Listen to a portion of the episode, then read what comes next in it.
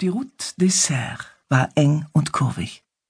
Die Landstraße wurde von Mauern gesäumt und immer wieder von direkt angrenzenden Hauswänden. Zwar war wenig Verkehr, dennoch konnte Isabelle nicht richtig Tempo machen. Das war zu gefährlich. Endlich kam eine Kurve, die übersichtlicher war. Sie bremste erst spät, das Heck ihres weißblauen Peugeot der Police Nationale brach aus. Routiniert steuerte sie dagegen und beschleunigte schon wieder.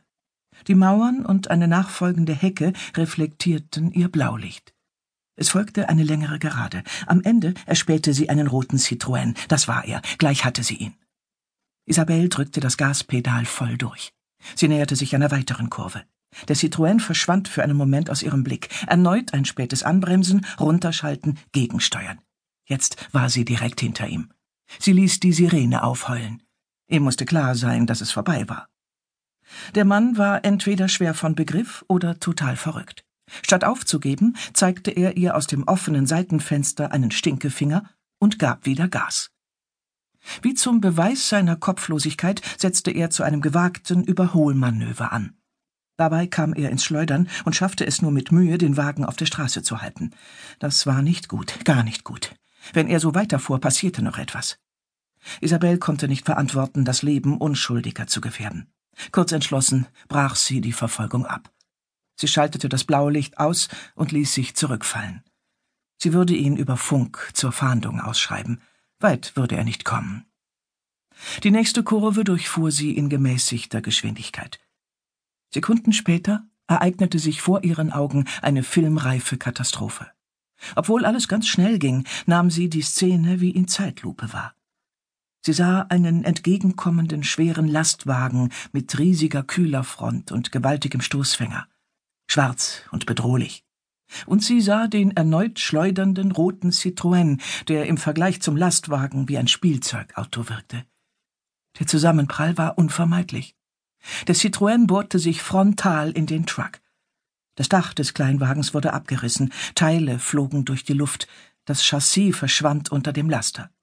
Es kam zu einer kleinen Explosion. Dann war alles vorbei. Isabel hielt an, schaltete zur Sicherheit das Blaulicht ein und atmete tief durch. Es war still, fast gespenstisch ruhig. Nur ein leichtes Sirren lag in der Luft. Es kam nicht von den Zikaden. Beim Lastwagen setzte sich aus unerfindlichen Gründen der Scheibenwischer in Gang.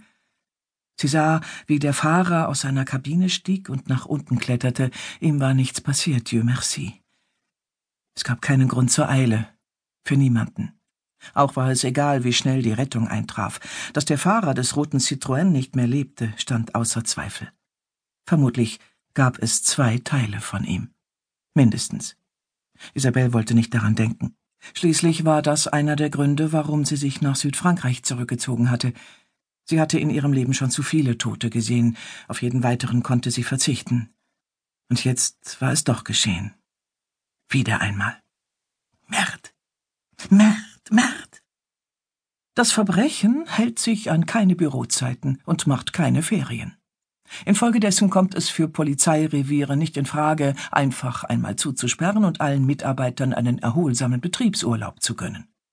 Aber im verschlafenen Ort Fragolin, im Hinterland der Côte d'Azur gelegen und fernab der Touristenströme, widersprach das dort ansässige Kommissariat der Police Nationale in vielerlei Hinsicht den Konventionen.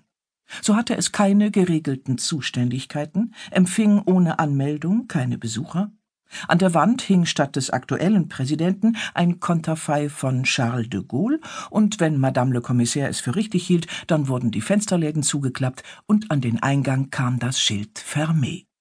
Ganz so wie bei Claudines Seifenladen, wenn sie Mittagspause machte, oder wie bei der Boulangerie, die immer montags geschlossen hatte. Heute ging Isabelle Bonnet einen Schritt weiter. Ihr Assistent, Sous-Brigadier Apollinaire, klebte einen Zettel an die Tür mit der ebenso knappen wie eindeutigen Information Vacances annuelles.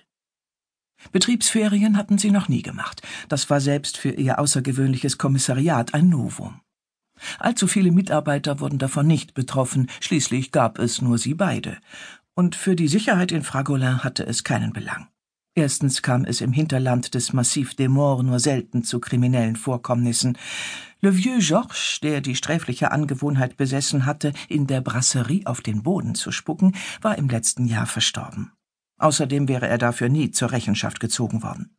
Zweitens gab es die Gendarmerie, die allzeit für Recht und Ordnung sorgte und froh war, wenn sich die Police Nationale aus allem raushielt. Und drittens gab es die Kollegen in Toulon, die im Zweifelsfall für das ganze Departement Var Verantwortung trugen.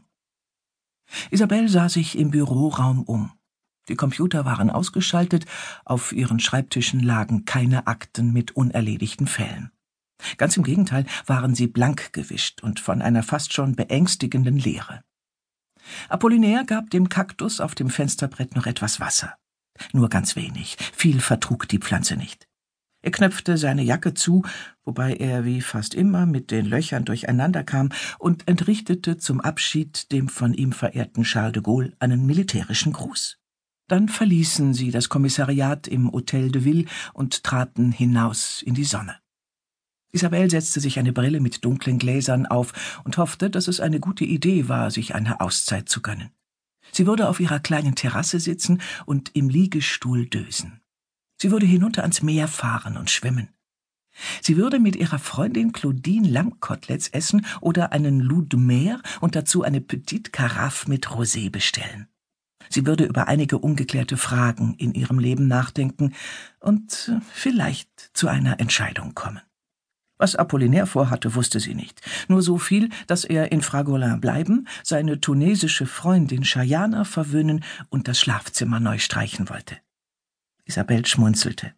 Bei seiner Vorliebe für ausgefallene Farben und schräge Muster wünschte sie ihm viel Glück. Seine verschiedenfarbigen Socken würde sie vermissen. Für ihren Betriebsurlaub hatte sie keine bestimmte Länge vorgesehen, weshalb sie mit Apollinaire die Vereinbarung getroffen hatte, dass er über sein Portable immer erreichbar sein müsse. Im Fall der Fälle würden sie ihre Arbeit sofort wieder aufnehmen. Aber sie hoffte, dass das nicht so bald passierte. Gleichwohl waren die Vacances annuell ein Experiment mit ungewissem Ausgang. Das süße Nichtstun entsprach nicht ihrem Naturell. Genau genommen hatte sie es noch nie probiert. Zumindest am ersten Tag war für Abwechslung gesorgt. Fragolin zeigte sich von einer ungewöhnlich vibrierenden Seite. Die Gendarmerie regelte den Verkehr an den beiden einzigen Zugangsstraßen. Vor einem renovierten Haus in der Altstadt wurde ein roter Teppich ausgerollt. Thierry Blaise, der Bürgermeister, polierte höchstpersönlich eine neu angebrachte Gedenktafel. Ein kleines Holzpodest wurde aufgebaut und ein Mikrofon mit Lautsprecher installiert. Claudine arrangierte vor ihrem Laden, wo sonst herzförmige Seifen feilgeboten wurden, die nach Lavendel oder Limonen dufteten, Gestelle mit bedruckten T-Shirts. Darauf waren die gezeichneten Umrisse einer Tänzerin zu sehen. Die Linienführung war trotz oder gerade wegen ihrer scheinbaren Einfachheit voller Ausdruck und von hoher ästhetischer Qualität. Kein Wunder, denn die Zeichnung stammte von Henri Matisse, dem großen Meister der klassischen Moderne. Darüber stand geschrieben Matisse et la danseuse de Fragolin. Matisse und die Tänzerin aus Fragolin. Isabel sah auf die Uhr. Bis zum geplanten Empfang blieb noch Zeit. Sie hatte nichts vorzubereiten, sie war nur Gast, allerdings ein vom Bürgermeister besonders gern gesehener. Sie schlenderte zum Café des Arts, um sich an einen kleinen runden Tisch zu setzen und Montalot zu bestellen. Sie mochte den erfrischenden, mit Wasser verdünnten Pfefferminzsirup. Noch lieber trank sie einen Côte de Provence, aber gleich würde es Champagner geben, da verzichtete sie, der Vernunft gehorchend, auf den Rosé. Sie beobachtete das ungewohnt lebhafte Treiben. Woanders, zum Beispiel in Cannes oder in Saint-Tropez, wäre das nicht weiter auffällig. Dort wunderte sich niemand, wenn Presseleute mit Film- oder Fotoausrüstung vorbeieilten. In Fragolin kam das höchst selten vor. Eigentlich nie. Matisse und die Tänzerin. Sie wusste, worum es ging. Thierry hatte seit Wochen von kaum etwas anderem gesprochen. Der Bürgermeister war stolz darauf, endlich am Ziel zu sein. Er versprach sich viel von dem Projekt und glaubte fest daran, dass es Fragolin mehr Besucher bescheren würde und der Ort davon profitieren könnte. Das sahen nicht alle Einwohner so positiv. Manche legten weiterhin großen Wert auf die relative Abgeschiedenheit des Ortes. Gegen ein paar Touristen sei nichts zu sagen, aber viel mehr als jetzt sollten es bitte auch nicht sein.